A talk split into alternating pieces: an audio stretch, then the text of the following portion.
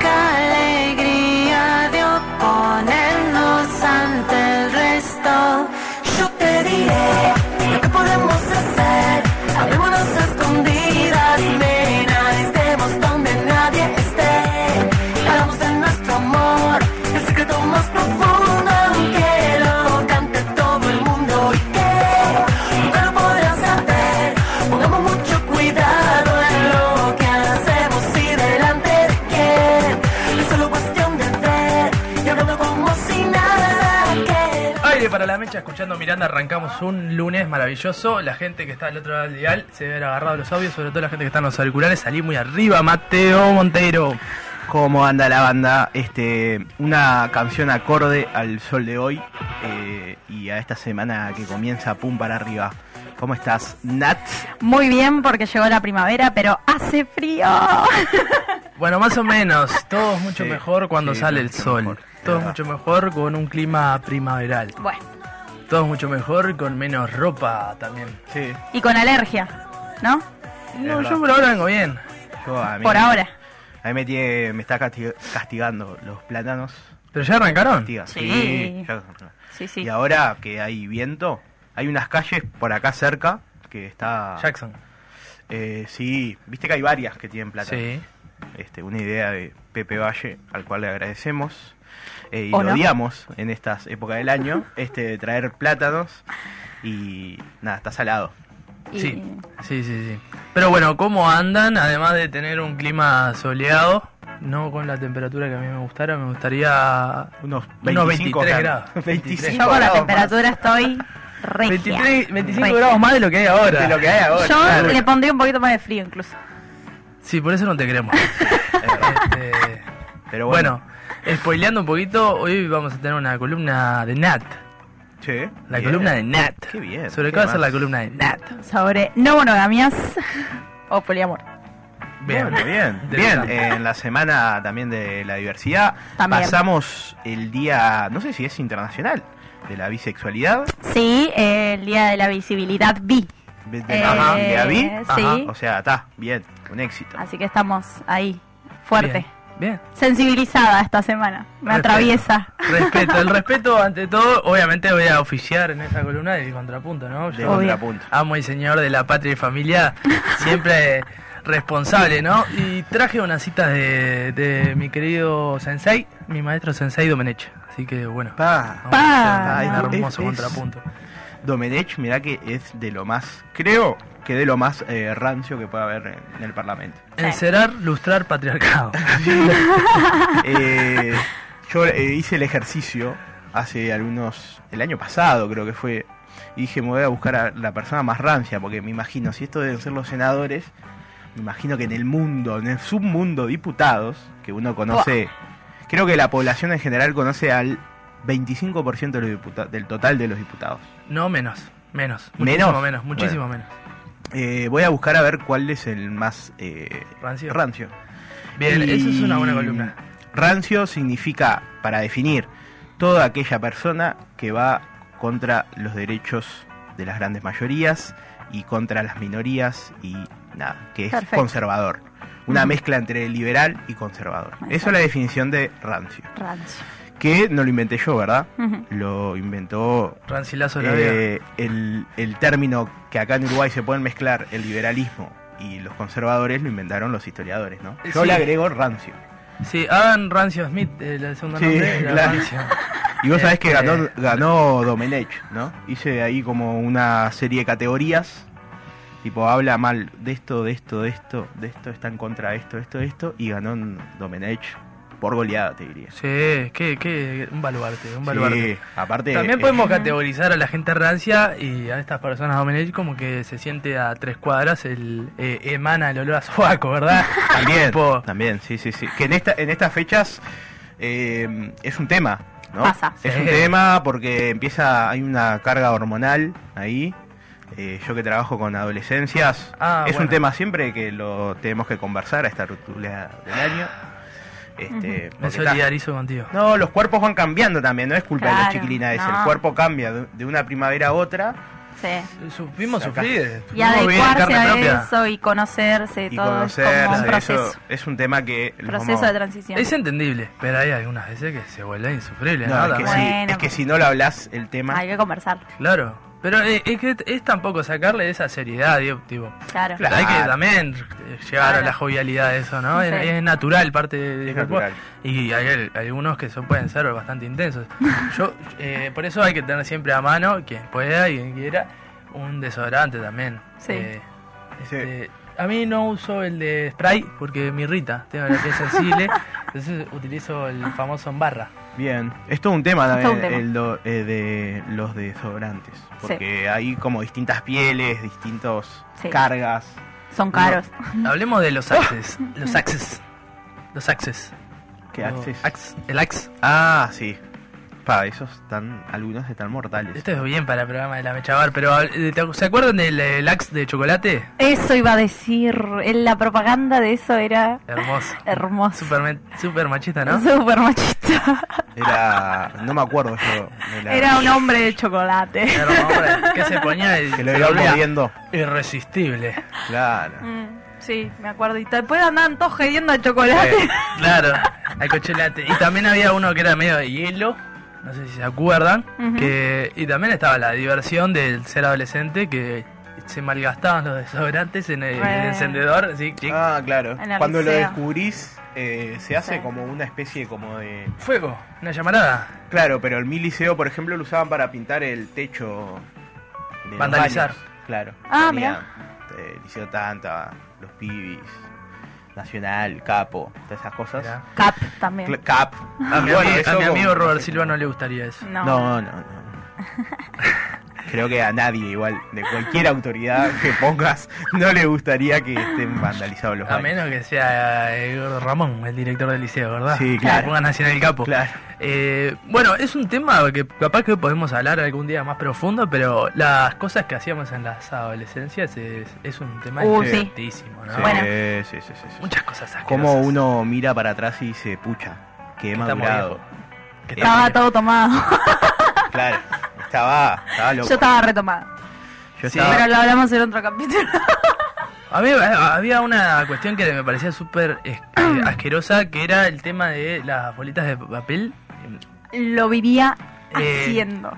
Yo. Ponerla en la boca, la saliva y tirarla al Sí, techo. con y la cuando caían era espantosa, ¿no? Ah. Yo lo, lo- desde sexto a segundo del liceo lo hacía. Acalambrada la oreja del señor de adelante. Horrible. Horrible mi parte, pero sí lo hacía. Tenés pinta de que hiciste mucho bullying a la gente, Natalia. Sí, eh, bueno, eso es otro tema para conversar. Sí, sí. ¿Lo Sí, trabajaste en terapia? sí, sí. sí. ¿Y? Y ¿Cómo sí, no, está, está mal, o sea. Pero en la adolescencia, por el sentido de pertenecer, se da esa cuestión, ¿no? O sea, de, de- de sentido de grupo y demás. eh, generalmente, eh, las adolescentes adquirimos como comportamientos Claro, de bulinear y hay todo roles. eso, como roles, sí. Como son forma de supervivencia también, de cierta manera, que se reproducen están mal, ¿Justificando? obviamente. No, pero está mal, no, está mal en realidad. Pero ahí es cuando tienen también que intervenir los adultos en cómo eh, se relacionan los adolescentes también, porque porque ta, a veces dice como no, no intervengas, como bueno, son cosas de gurises, pero en realidad no. En o realidad sea, no. En realidad no. Y en el liceo es una institución educativa. o sea, Claro. todo acto que pasa en el liceo es educativo. Total. Antes no se tenía como esa visión. Era como que solo lo educativo pasaba en persona-profesor, Ujú. dueño de un conocimiento y los chiquilines que absorbían. Sí, Esa visión es muy arcaica. ya. muy arcaico. Entonces se piensa las instituciones como educativo. Sí. Por eso eh, durante mucho eh, tiempo causó ruido. Para el cerebro fue como más rápido. de- de- la- la- las palabras salieron más rápido. Eh, pero durante, durante mucho tiempo, esto de las cantinas de los liceos, que te vendían a las 7 de la mañana una Coca-Cola, unos palichinos, Ah, re, obvio. en realidad eso estaba japonés. como... Ahora se logró regular un poquito igual. Sí, un poquito. Yo Este, vivía comiendo esas de que en el liceo no podemos dar esas señales de que está bien consumir tipo Coca-Cola y palichip. de mañana. ¿no? De mañana. O sea, yo entiendo que a veces yo que sé, un sándwich, yo que ¿no? Cada uno. Pero es Habla eso también. coca. El liceo es un espacio Vos estás educativo. contra la libertad responsable. Buah, No, no, pero.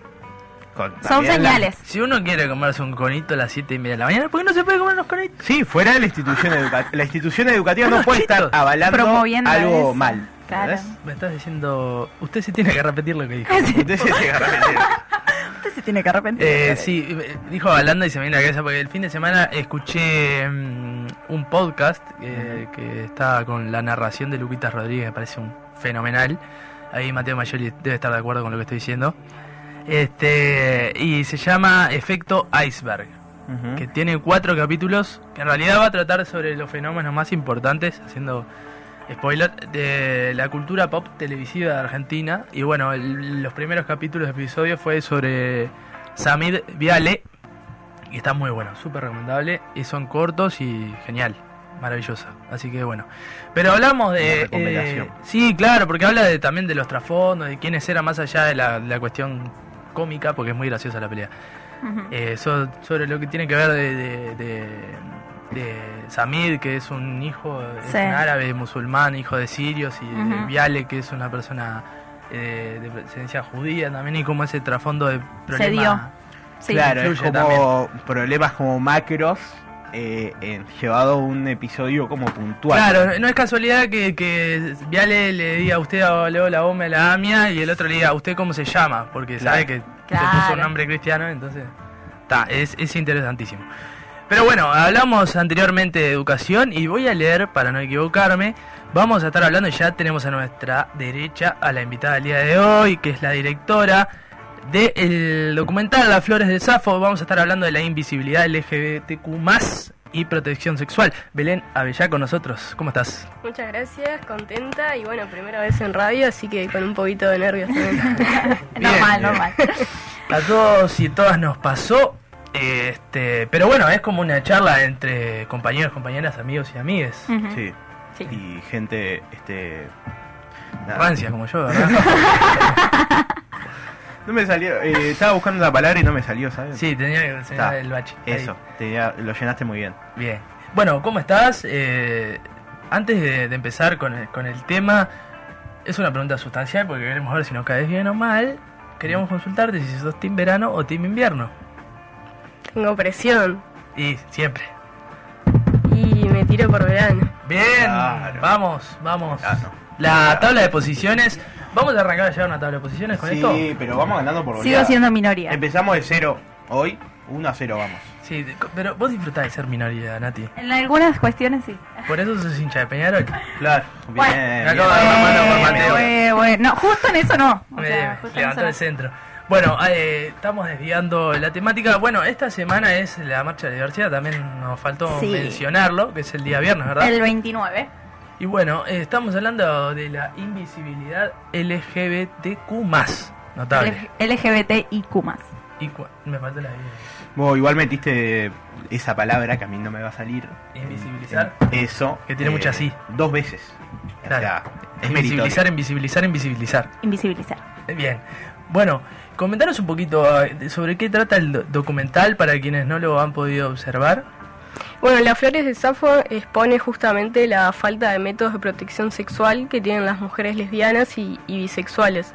Y bueno, lo interesante también del documental es que va más allá y el objetivo es justamente mostrar esta invisibilización que cuesta la palabra y, y dejar entrever cómo llega tanto a afectar a estas personas que toca un punto tan capaz que lo sabemos tanto como puede ser el tema de protegernos sexualmente.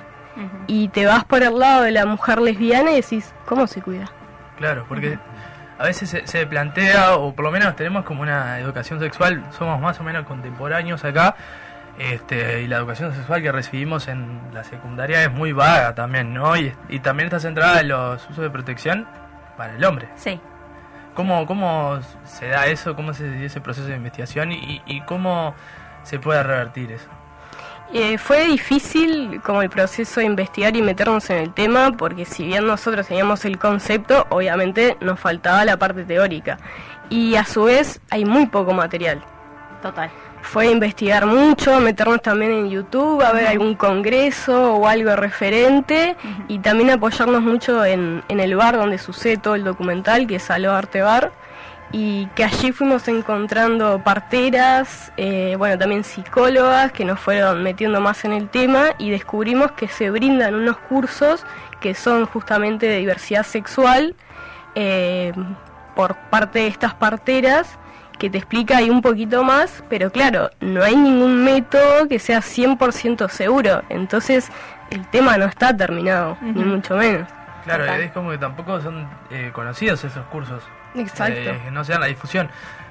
Yo- me parece interesante como eh, arrancar eh, el pienso, ¿no? Cómo se da esa idea, eh, la idea primaria, y me imagino también que ustedes se piensan, pa, yo eh, en mi adolescencia no, no tuve esta educación sexual, o sea, sobre el uso de la protección para mujeres lesbianas y bisexuales. Se lo plantearon eso, me imagino, ¿no? Sí, sin duda, inclusive el documental justamente después va tomando otros rumbos a lo que uno empieza a plantear, pero una de las preguntas con la que comenzábamos a todos los entrevistados era ¿cuál fue tu educación sexual? Wow. y se repetía. No tuve, eh, me enseñaron cómo ponerle un preservativo a una banana. o a un desodorante.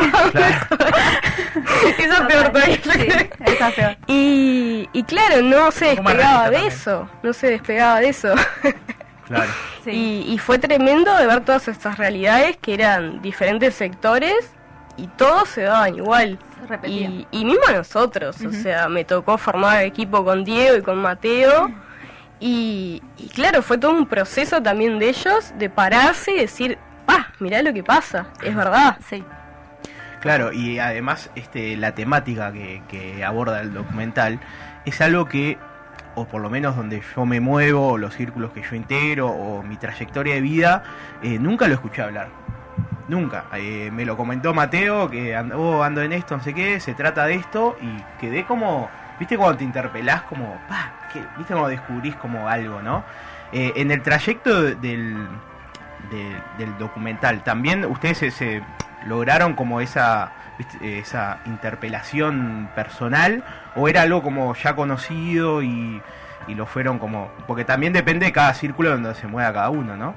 Este, llegaron al punto de interpelarse, decir, pa, falta Sí, sin duda, eh, justamente en ese proceso de ir descubriendo la falta que hay de información, no solo de métodos, sino mismo de información, fue como un proceso grande porque partimos de un concepto muy básico y a medida que nos íbamos cargando información, también con las charlas que les comentaba y demás, fue como, pa, mirá lo que está pasando. O sea, empezamos con un puntito y mirá cómo se agrandó ahora. Y nos falta muchísimo más de otros ámbitos también, ¿no? Claro. Porque toca la esfera psicológica, por decir un punto, ¿no? Es como un tema muy amplio. Y, y lo que comentaba al principio, ¿no? De que, que, bueno, el documental va más allá de mostrar justamente cómo afecta hasta ese punto, que es algo básico, el saber cómo protegernos y tener un método. Sí, total. Eh, me pasa como mujer bisexual que me enfrento muchas veces al sistema de salud que no tiene las herramientas para informarme acerca de los métodos eh, de protección eh, para, para mujeres.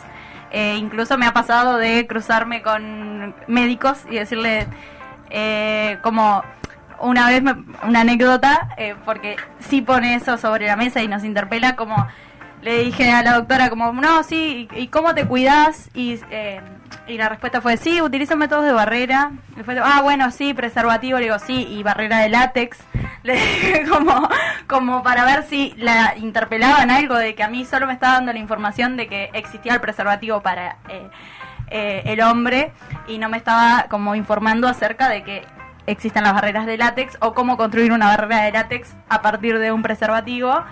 Eh, y fue como, ah, bueno, pero no es normal que las mujeres utilicen barrera de látex cuando tienen eh, relaciones sexuales con otra mujer, porque no se siente igual, o porque el mismo prejuicio que está instalado en las relaciones sexuales eh, con eh, varón-mujer está instalado para las relaciones con, con entre mujeres y o personas con vulva, porque puede ser también otra disidencia, digamos, como le, yo le dije como, pero vos no podés transmitirme esta información de que no es normal que yo por tener eh, eh, relaciones con mujeres no utilice eh, el método. O sea, como no no no no, no está bien eh, porque me, me dijo wow qué raro porque casi siempre que vienen mujeres lesbianas me dicen que no utilizan ningún método bueno entonces o sea hay que informar sobre los métodos que existen eh, y creo que ahí hay también una limitante del, propio sistema de salud eh, de, de- de cómo abordar la temática y llegamos al sistema de salud eh, a veces sin haber tenido la información necesaria y encontrando en el camino mucho prejuicio y, y también siendo juzgadas por cómo vivimos la sexualidad cuando no tuvimos las herramientas eh, para cuidarnos, por ejemplo. Sin duda, ese es un tema que tocamos también en el documental, toda la parte ginecológica, de, de cómo se invisibiliza también en esas áreas. Y, y bueno, tenemos ahí como dos relatos bastante fuertes de, de, bueno, primero de cómo cuesta también porque es otra salida del closet. Total. Que odiamos decir salida del closet, pero bueno, y es así, y es bravo, y además la invisibilización de, bueno, ¿y cómo te cuidas? No sé, ponele que sea una mujer que no se cuida. Eh, no sé, no sé, le dicen, pero preservativo. No. No, claro. Ah, ¿cuántos hijos tenés? Porque ha pasado eso. Sí, sí. ¿Entendés? Y es tipo, ¿por qué no pensás que puede ser eh, una mujer lesbiana? O sea, y ahí ves esa invisibilización de ni siquiera tener en cuenta eso. sí. No te lo preguntan. Exacto. Y ni que hablar del PAP. Ese es otro tema. Total. Los ginecólogos te dicen que no te tenés que hacer el PAP por ser lesbiana. Mito. Tremendo. Total. Son cuestiones que, que, que no las tenemos en cuenta, que no, que no las sabemos. Y dado como está el sistema de, de salud y de educación, es lógico que no las, es- Total. no las sepamos, Sí, porque claro. no tenemos como No las tenemos herramientas. Este, y capaz que me parece que también como, muy, muy- para ser muy gráfico, hablar de, de experiencias personales. Eh, no sé, Na- Nati y, y Mateo, las veces que estuvimos con otras personas, o por lo menos yo las veces que estuvimos con él, no, no, no, puede- no sé, no, no supe identificar, no sé, Claro. y creo que no, no sé si estuve con alguien, con una mujer que utilizó su protección. Claro. Entonces, Sí. eh, más gráfico que eso, imposible. Sí, Claro, sí, sí. exacto. Exacto. Eh, en este proceso de- del documental, eh, las enseñanzas, ¿no? Que, que te, que, te, que te dejó, aparte de como de ver que era un punto y en realidad hay toda una estructura atrás, todo algo como histórico, ácido, si se quiere. Eh, ¿Qué fueron lo- lo- los aquello que le podemos transmitir a los que nos están escuchando, que capaz que se están enterando de esto también? Ujú. ¿Cuáles son las eh, justamente las, las las medidas de protección este, en la que fueron descubriendo en el documental. Bueno, descubrimos eh, justamente la barrera de látex que se puede fabricar haciendo un preser- con un preservativo. O sea, imagínate eso, ¿no? Frenar Claro. y decir, ¿para qué saco la tijera para hacer una barrera de látex? Claro. Porque acá no se ven. Después están también unos dedales, creo que es. Sí. Todo muy difícil de conseguir, ¿no? Claro, sí, sí. Hablamos de eso. Eh, bueno, unas barreras bucales también, que son de dentista. Tremendo. Sí. Y después, bueno, está el preservativo femenino también, eh, pero todo en la misma forma de que no nos protege al 100% Claro. y que hay mucha diversidad en cuanto a la práct- práctica sexual de una mujer lesbiana. Entonces es como que tenés que tener tremendo abanico, lo cual ya dificulta, y ninguno que sea 100% seguro. También en el documental se habla del vulvo arnés, que es algo que se empezó a hacer ahora, que también va en la misma línea, está genial, brinda un poquito más de seguridad, pero aún así no tenemos nada cómodo que se adecue y que, se, que te brinde la seguridad de decir me quedo tranquila de que no va a que pasar no va a nada.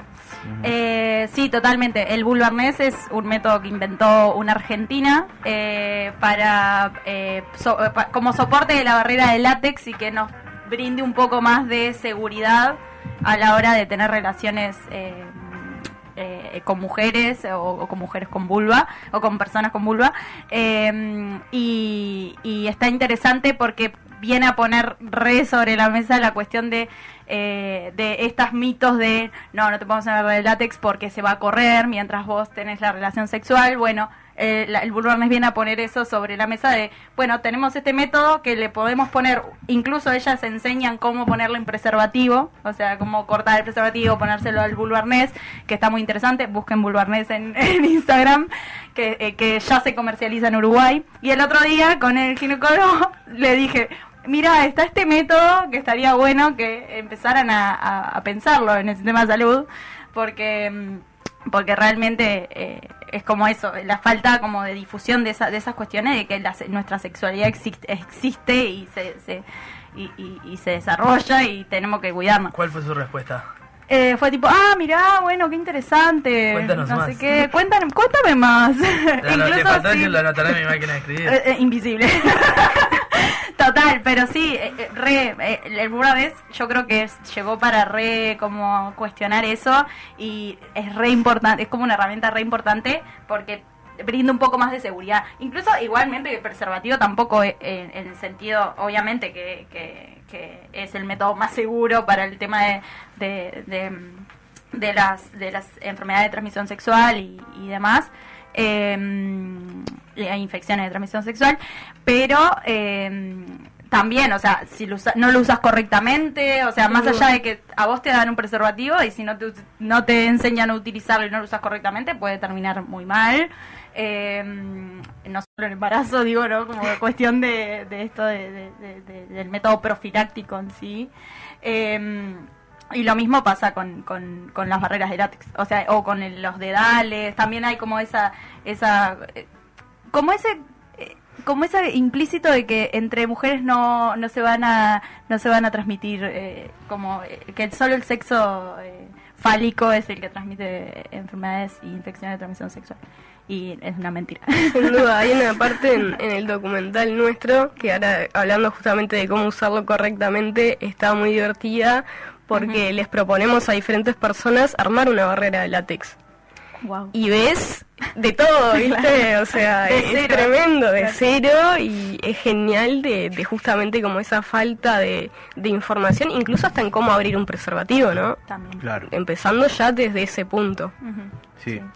Eh, vos hablaste que acá no, no, no, no se venden estas cuestiones, pero ¿existe en otros países un mercado como que, que- que se vende, que fabrican este tipo de productos o no? Existe, pero muy pequeño, Muy ¿no? pequeño. Y de muy difícil acceso también. Eh, no todas las personas llegan y también con un precio elevado. Claro. Eso también es otro punto que es importante de, de que no solo es tema de accesibilidad, sino también en cuanto a lo económico es, Sí. es complicado. Sí, y aparte lo que sucede es que um, yo me ha pasado que he encontrado métodos eh, de protección en sex shop y no en farmacias. Y es tipo, ¿Por qué pasa esto? O sea, ¿por qué no está en la farmacia donde como Sin está duda. el preservativo o se comercializa en un súper o en el almacén de la esquina y tengo que ir a un sex shop para conseguir eh, Bien una shop látex? igual. eh, Mm. tipo, sí, bien por el sí. sex shop que tiene otra... Pero en realidad estamos hablando de salud, de salud pública y no estamos hablando eh, de Claro. solamente como del mundo como del eh, de, de- descubrimiento de la sexualidad, sino también de salud. O sea, Sí, eso es como un elemento sustancial y, y- y estamos hablando de dos cuestiones que son importantes, ¿no? Que, que hacen en la vida cotidiana de, de todas las personas, ¿no? Estamos hablando de educación y estamos hablando de salud. Eh, hablamos de comercialización con cuestiones que deberían ser gratuitas también. Porque no todo el mundo puede acceder. total. O sea, más allá de la accesibilidad en el plano de que no hay directamente, está la accesibilidad también financiera. O sea, de que puedan eh, garparlas o no. Este, y en materia de eso creo que está mucha falta. Eh, el Sistema Nacional de, de- de Salud tu- tuvo muchísimos avances, es algo que no, no estaba y que se incorporó y funciona bien, pero tiene tuvo dos falencias importantes que es la, en materia de salud mental y en materia de salud sexual. Sí. Este, y bueno, también la parte de educación. ¿Cómo, la pregunta es, ¿cómo ustedes a través del documental, cómo pueden visualizar, eh, cómo entienden hoy que se encuentra la salud sexual y la educación, que van unidas en este caso? Y bueno, nosotros llegamos a la conclusión justamente de lo heteronormativo que está todo, porque no se contemplan a la otredad. Es, es tremendo, pero yo qué sé, el día de mañana tu hijo tu hija va a estudiar y ni siquiera le explican cómo se puede proteger en caso de que le guste un varón también, si, si él es varón. Entonces, eh, empezar desde ese punto, ¿no? Justamente de la educación, de, de poder contemplar que hay otras cosas también y, y poder explicarles, porque ¿qué le vas a decir a, a una persona que después contrae una infección sexual si jamás tuvo las herramientas como para saber cómo protegerse y cómo acceder a algún, algún método? Sí, claro, eso es una cuestión importante. En relación al, al documental propiamente dicho, eh, ¿cómo surge la idea? Eh, bueno, la idea fue una charla entre amigas de comentar del, del ginecólogo, una mala experiencia, y, y ahí se da tipo, pero para, ¿por qué la lesbiana va al ginecólogo? Y fue como, pará, ¿por qué me estoy preguntando esto? O sea, fue toda una interpelación de, de decir, pará, pero se tiene que proteger también. Claro. Entonces, ¿qué está pasando acá? Y de esa cuestión de, del ida y vuelta, de cuestionarnos cosas que nos parecían tan bobas, fue como que surge, bueno, ¿y cómo, cómo se cuida? Bien. Eh, ¿Cuál es, eh, digamos, el camino por recorrer al documental? ¿Tienen previsto pasarlo en algunas, en algunos lados? Este, ¿Tienen un, un programa, digamos, como para difundirlo? Eh, bueno, tenemos la cuenta de Instagram, que es arroba las flores de Safo, bien fácil de, de poder conocernos, ahí estamos dando las novedades. Y bueno, todavía no queremos confirmar mucho porque estamos en proceso, Bien. pero capaz que puede salir por televisión. Estamos, estamos viendo Se eso. vienen- Bueno. se vienen cosas. Estamos vienen viendo eso y dice el productor que lo puedo decir. Yo me resguardo un Bien. poquito por las dudas Síganlo hasta que en esté la Instagram, fecha. entonces, que ahí Sí, tiran sí. Las, las novedades. Sí, Qué sí. bueno. Vayan a seguirlo, a de sapo. Bueno, este. Me quedo con esa interpelación ahora cuando se pone en la mesa de debate que eh, me llama mucho la atención y es algo como para criticar también. Es que para, infor- para tener y propinarte de educación en materia de salud sexual, tenés que tener la, la voluntad propia. Claro, Sí, exacto. está muy salado. Siempre. Y Sí. sí, y es, es- es horrible eso. Pero bueno, para Sí, la- ir a la tanda comercial. No sin antes hacemos tres preguntas y saludamos por su presencia a Belén. Muchas gracias. A segmento Termo. Segmento Termo Belén, te quiero, ya te preguntamos, este team invierno, team verano. Eh, ¿Sos vegetariana? No, Bien. Eh, ¿Milanesa de pollo o de carne? Vamos. de pollo. Me lo pregunto Bien. antes. Siempre. Ah, mirá. Eh, ¿Dormir con sueño o comer con hambre? Uy, eso está bueno. ¿Viste? Creo que dormir con sueño igual. Bien. Me quedo con eso. Eh, ¿Dónde se le pone el jabón a la esponja? ¿Del lado, del lado eh, verde o el amarillo? Amarillo. Voy a, voy a robar una pregunta. Yo que- discrepo, pero... Depende de lo que limpies igual. Hay veces que, bueno, Voy a robar lado. pregunta. ¿De qué lado te duchas? ¿Mirando a la duchero o de espaldas al duchero? de espaldas yo. Yo Bien, también de. ¿Y puedo meter una de cine clásico? ¿Cuál? ¿Tarantino o Scorsese? Uh, qué buena pregunta. Tarantino me queda. Bien. ¿Una buena película o un buen libro? O serie también, puede ser. De, re- para recomendar, Sí. Eh, bueno, hace poco vi el retrato de una mujer en llamas que tenía pendiente, está muy buena, así que se las recomiendo. Muy bien. Bien, eh, bueno, bárbaro. Muchísimas gracias, Belena. Muchas Ya. gracias. Muchas gracias. Vayan Muchas a las redes de las flores del Ya. Safo. Y bueno, un tema importantísimo. Muy interesante. Y la invisibilidad del colectivo de LGBTI Q+. Más. ¿Lo dije bien ahora? Bien. Y bueno, hablemos también de la protección y la salud sexual y la educación Exacto. sexual que tanto está en falta. Voy a ir a la tanda de comercial porque si no me van a matar y volvemos con la columna de Nat. Estamos chingando muy guaso. Ella me pide un besito. Yo le entregué dos abrazos. Estamos chingando en el baño. Estamos chingando en el micro. Estamos chingando muy chimbo. Tú no sabes todo lo que vi. Sabe solo para mí.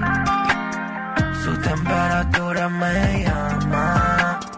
También me asegura que gana. Con el trago en la vista. Sin mirar me derrito. Hace con la amiga un buen combo. Le cae a la chica y al novio. Que algo sirva. Quiero arreglar. Ensucia el pasado y no lo puedo borrar. Déjalo atrás, ese mambo ya está. Y aunque vos tampoco fuiste una santa, danza y se va a cobrar ese favor. La oportunidad de cantar remató a su genio salvador. Tú no sabes todo lo que vi.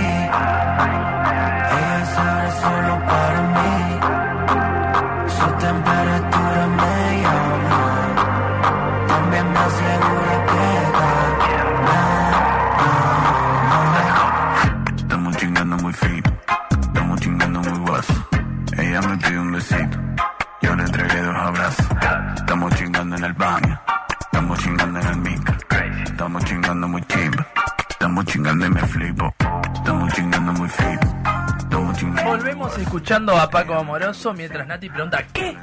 ¿Qué estamos escuchando, Nati? A Paquita Moroso. ¿Qué? Saeta, tremendo disco Saeta, escúchenlo. ¿Qué Muy significa chingar muy fino?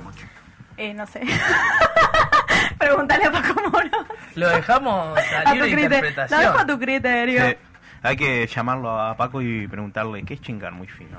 Lo podemos Bueno. traer a Paco ¿Qué cuando venga, ¿eh? Francisco Cuando Amoroso? venga, cuando venga a Uruguay podemos hacer esa invitación Sí, a podemos capaz, si viene con Catriel mejor, pero puede ser solo. Vos, a vos, sí, honestamente, no, no quiero sonar raro, pero eh, decís que vendría Paco Amoroso a la radio. Yo, yo creo que sí, yo creo que sí. Bien. Hay que re. llegar, hay que intentar ver, mover los contactos para llegar a él, pero creo que vendría.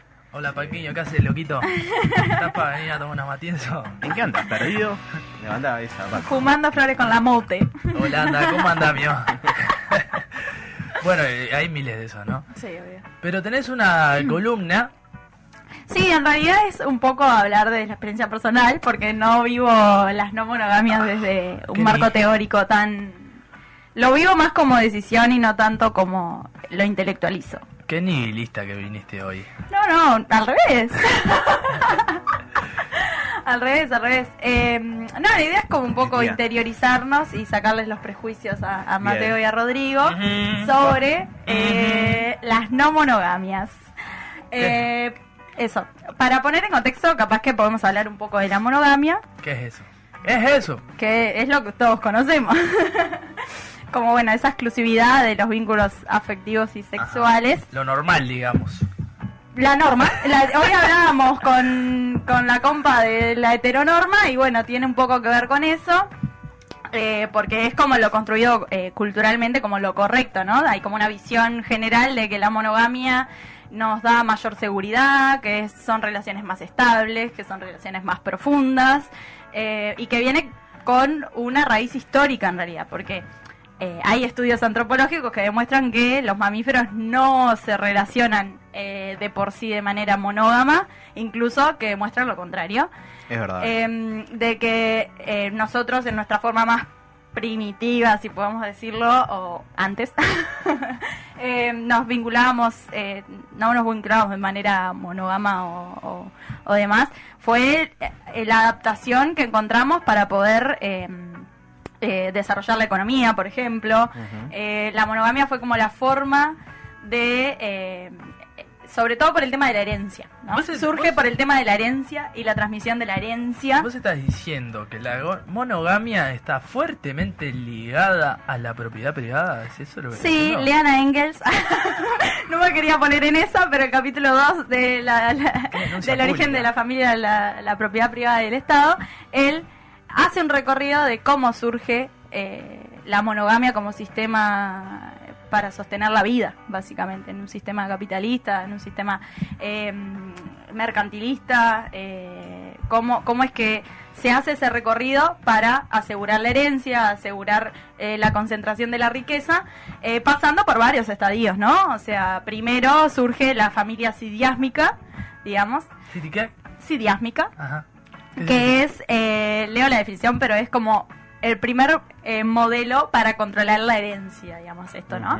Eh, porque era difícil establecer de quiénes eran los hijos. O sea, porque si estamos con todo el mundo, ¿cómo establecemos quiénes son nuestros hijos? Sobre todo los varones, en realidad. Los varones perdían el poder de saber quiénes eran sus hijos, porque las mujeres sí los parían, pero eh, genéticamente, o sea, no sabían eh, quién, quién era su, su, su consanguíneo, digamos. Entonces se establece la familia sidiámica como forma, em, el hombre vive con una mujer, ¿no? Eh, aunque eh, la poligamia y la infidelidad es como lo que eh, está normalizado para el hombre, en realidad. Una escapadita. Exacto, o sea, el hombre sí puede tener vínculos con varias mujeres, la mujer es la que no, para poder asegurar ese vínculo filial de los hijos. Incluso a veces había mujeres que terminaban cuidando hijos de otras mujeres, pero eran hijos del mismo hombre, por ejemplo. Entonces, eh, nace como forma de controlar eso, o sea, de, de saber de dónde viene nuestra, nuestra familia y cómo podemos eh, transmitir nuestra riqueza, básicamente. Eh, surge como control de eso.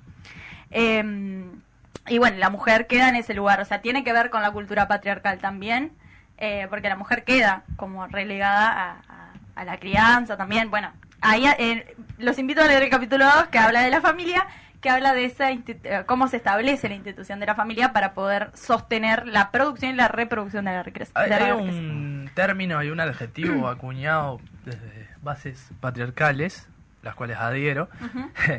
Este, hablan de la terminología semental. ¿Qué significa eso? ¿A qué está referido puntualmente? Semental. Claro. Mm, No. se sabe muy bien a qué se refieren eso. Es como raro. es raro, ¿no? Sí, sí, sí. Pero está como muy acuñado eso. de Sí. ¿Qué, qué es? En- generalmente engendra, no, sé cómo es. Mm. ¿A qué te refieres puntualmente? No, no, no, yo no estoy informada del todo con Ah, el, bien. el- el término, con el término semental. Eh, sería hablar sin saber. eh, Bueno, es un poco lo Estoy un poco sin saber, pero bueno, está. Eh, no, eso. Primero quería establecer eso como para como marco de entender de dónde viene la monogamia, que en realidad eh, real que eh, no es el, el el, el vínculo natural. o- en realidad no me gusta hablar de natural porque estamos hablando de una esencia. Sí, que fue algo impuesto, digamos, que, que no es que... que, que nada. Sí, fue una manera Que- de que Fue algo organizarse. impuesto socialmente de tiempos, este, nada, casi Claro. prehistóricos, ¿no? Claro. Eh, ya cuando se establece, digamos, en la prehistoria, las primeras comunidades asentadas, no sé qué, bueno, las, las casas estaban divididas más o menos por, por parejas, por Total. familias. Sí. A veces el Estamos hablando de, Sí. No Lo- sé, 3.000 años. Lo ¿no? que arguyen la- las personas que están a, a favor de las heteronormas este, es una cuestión de la parte de la, Ujú. de la biologicidad.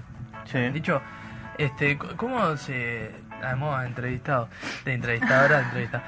Eh, ¿Cómo se combate eso? ¿Cómo se defiende eso? Eso es- Bueno, eso, o sea, como conversando un poco de mi experiencia y por qué eh, y, y- con las personas que converso acerca de esto, eh, que generalmente son personas, ya pasa el chivo, vinculadas a Libres para Amar, que es una organización eh, en, en Uruguay que también genera encuentros con personas que, que son poliamorosas o que intentan vincularse de las- desde las no monogamias eh, para conversar estos temas que nos atraviesan y nos pasan, eh, eligiendo vincularnos de esa forma.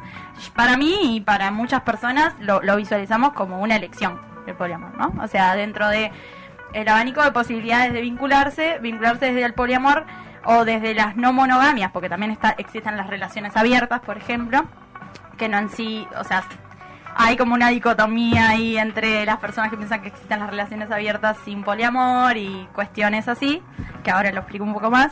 Sí, explícalo. Ahí me perdí. Pero, pero eso, en realidad, eh, para mí es una elección eh, vivir desde la no monogamia porque viene a cuestionar ese orden establecido de, eh, de la norma de eh, solo nos podemos vincular de esta forma. Claro.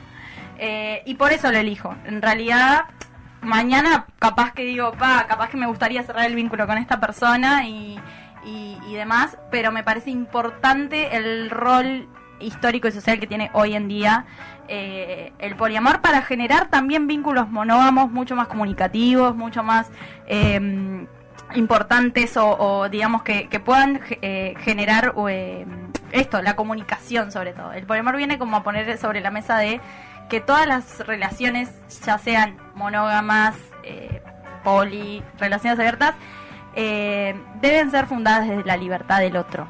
Y porque la monogamia históricamente viene como con esto que también es como muy reafirmado con la religión y la institución casamiento, Oh, de la exclusividad para siempre, para siempre y como esto es inamovible, ¿no? Esto es inamovible, este vínculo tiene que estar así, porque hay como esa visión de que no hay proyección si yo no tengo un vínculo para toda la vida. Claro. Claro. Eh, entonces, yo creo que las personas que elegimos vincular en la monogamia es más para eso, para que también se puedan construir vínculos, o por, o por lo menos yo lo vivo así, pero también se puedan construir vínculos desde la comunicación y desde la libertad.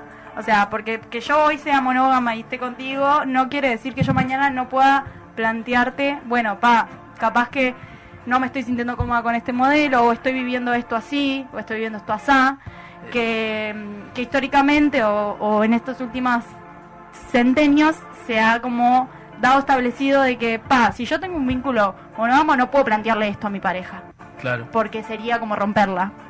Claro. Eh, Es, es como eh, eh, interesante y bueno, también, no, no sé si hace falta aclarar, pero decir que bueno, todas estas cuestiones hippie que está comentando la compañera Natalia, este no es en detrimento de las personas que eligen la monogamia. No, Esa- obvio. es, es capaz se todo lo contrario, dar, de- dar elementos como eh, también está muy ligado a la posesión. Y, y han Exacto. impulsado terminologías que un poco sacan esa estrechez. Por ejemplo, hablar de hoy en día es- hablar de vínculo es, es como muy- mm, menos menos posesivo también de Sí. hablar de, de mi mujer, Mi- mi pareja, o mi sea, pareja. claro, sacar Eh, ese artículo. En, ¿no? mi generación, eh, por, lo, por lo menos, eh, ya no se usa eh, mi mujer, mi coso, mi... La Jabru. Por lo general es, yo qué sé, pero en eso, en esas cosas, bueno, hay un cambio también, ¿no? Compañera, no Ahí sé, va. Pareja, o- hay intermedios. hay intermedios, ¿no? Pero- Aquella. Yo creo que esas formas de vincularse a... Aquel, aquel, a- cuídame, Lene. Aquella creo que viene un poquito de, de más grande, creo que pertenece a una generación más arriba. Total. Es muy, es muy de, de mi No, viejo me, esa. Me tengo que ir temprano porque Aquella. aquella me dejó la vida Claro. hecha, loco. Sí, total. No, eso de la posesión es como el centro. Es como el centro y también lo explica Engels en, en el capítulo 2 de la familia, eh, eh, dando a entender, bueno, que en realidad es como establecer en los núcleos familiares de consanguinidad para eh, que sean la propiedad del varón. Entonces, Claro. se da de esa forma, eh, históricamente, digamos, y que yo creo que lo, eso, o sea, yo lo elijo más que nada desde lo, desde lo particular y eh, hablándolo con otras personas, eh, de eso, de que viene como a mover ese, ese, esa, esas cosas establecidas en todos los vínculos, ya sean monógamos, ya sea como eh, desde las no monogamias. Y entrando un poco a lo que le estaba explicando a Mateo de los vínculos abiertos sobre el poliamor, en realidad como que las relaciones abiertas yo creo que son como la expresión, o fueron la expresión de, bueno, de vínculos monógamos que empezaban a considerar que tenían atracción sexual y atracción hacia otras personas, que es natural, que es normal, o sea,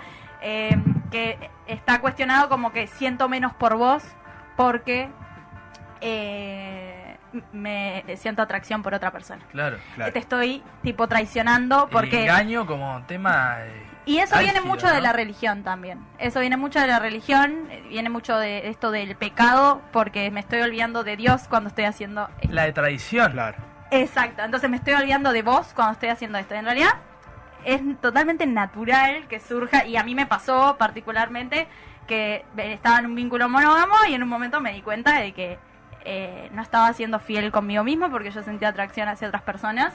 Reprimirse Em, tampoco es bueno, digamos. Y estuve muchos años reprimida, básicamente, por el miedo a plantearle a la otra persona, pa, mirá, o sea, esta forma de vincularme no me está haciendo, eh, no estoy siendo feliz, básicamente.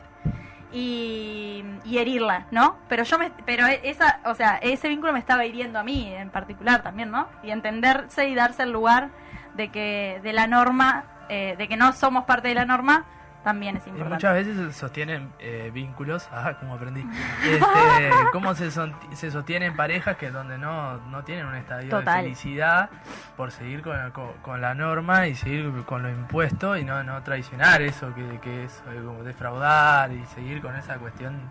Y Es- terminamos peleados Sí. en vez de conversar las cosas, básicamente. El tema de la comunicación en eh, las parejas es un tema Sí. muy heavy que uno va aprendiendo con los años, ¿no? Se va equivocando, aprendiendo, Re. equivocando, aprendiendo. Pero es como una construcción personal muy fuerte también. Una autoconstrucción también. Sí. A mí no me gusta hablar de desconstrucción. Para mí No, es, no. es construir siempre. Yo es un concepto que Entonces no- es una eh, construcción constante que uno va como adquiriendo en diversas circunstancias, ¿no? Sí, Pero total. bueno, es un, es un viajecito eso. Nos quedamos sin tiempo, seguro- vamos a hacer una segunda parte. Sí, Sí, ¿no? para hablar más profundamente de la diferencia entre relaciones abiertas y el poliamor, y si Bien. hay tal diferencia y si existe tal cosa como las relaciones Sí, abiertas sin también, poliamor. no es que te ponga tarea impuesta, me duele un poquito acá por eso me toco, para la gente de Twitch. Este, podemos hablar también de, de construcción y autoconstrucción. Sí, Diferencias sí, y matices sí. sobre eso es interesante porque es un término que se ha acuñado mucho y es parte de la opinión pública. También. Y algo para sintetizar esto, yo creo que la gente debería dejar de lado el deber ser y ser más un poquito. Mirá qué, qué, Mirá qué bien. Me, me, ¿eh? me está sorprendiendo. Pensé que iba a venir re conservador como lo es. Y no, la verdad que me, me sorprendiste. Yo digo que eso, que toda la. Creo que la conclusión de esto que, que dijimos hoy es. eh, funden sus relaciones desde la libertad y la comunicación. Tipo, Bien. ya sean, se vayan a vincular monógamamente, de la forma que quieran adquirirlo. Eh, lo- el contrato que vayan a construir con la otra persona o las otras personas, porque existen las triejas, eh, eh, que sea Yo totalmente que- ah, quiero hacer el chiste. Desde Sí, la cuando dicen comunicación. vieja, yo me imagino un trío de vieja, boludo. ¿Por qué un- no? Es un gran nombre para una murga joven, ¿no? Sí, la vieja. La trieja Bueno, vieja. eso. Bueno, eh, tenemos segunda columna y bueno, vamos a cerrar esto. Un gusto, Un Mateo. gusto, Rodri. Un gusto, Belén. Muchas gracias. Un gusto, Belén. Cuando quieras. Mateo. Mayoli, el hombre de las cámaras, el mago, Mayoli, magia. Nati, queda pendiente de la segunda columna. Y bueno, cerramos diciendo que se amen libremente. Sí, obvio. Sí.